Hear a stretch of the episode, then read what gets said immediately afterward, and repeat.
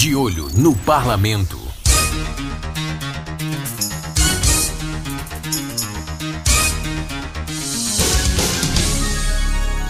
Olá, eu sou Larissa Moura. E eu sou Gabriel Jesus. Confira o que foi destaque entre os parlamentares sergipanos durante a semana.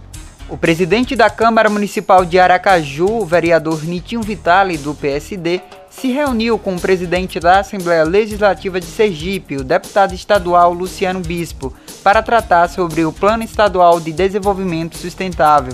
Segundo Nitinho, o objetivo é realizar um evento dia 23 de novembro na sede da Câmara de Vereadores para tratar dos principais indicadores de desenvolvimento do Estado.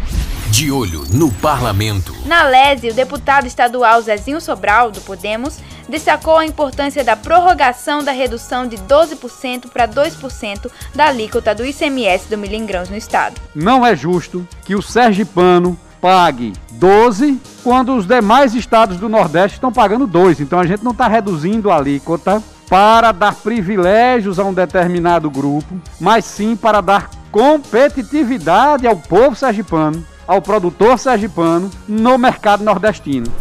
De olho no parlamento. No Congresso Nacional, o deputado federal Fábio Henrique, do PDT, anunciou a destinação de mais de 2 milhões de reais para a saúde do município de Nossa Senhora do Socorro. Destinamos 2 milhões e 40 mil reais de emendas emenda individual nossa para a saúde da cidade de Socorro.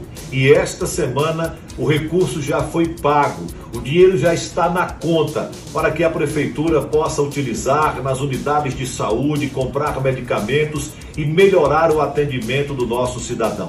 Independente de questões políticas, eu estou aqui em Brasília ajudando a minha cidade de Socorro. Mais 2 milhões e 40 mil reais de emenda de Fábio Henrique, o dinheiro já está na conta da Prefeitura para a saúde do nosso município. Já o senador Rogério Carvalho, do PT, anunciou que o município de Simão Dias receberá mais de 2 milhões de reais para investir em cirurgias eletivas, na manutenção das unidades básicas de saúde e para a infraestrutura da cidade.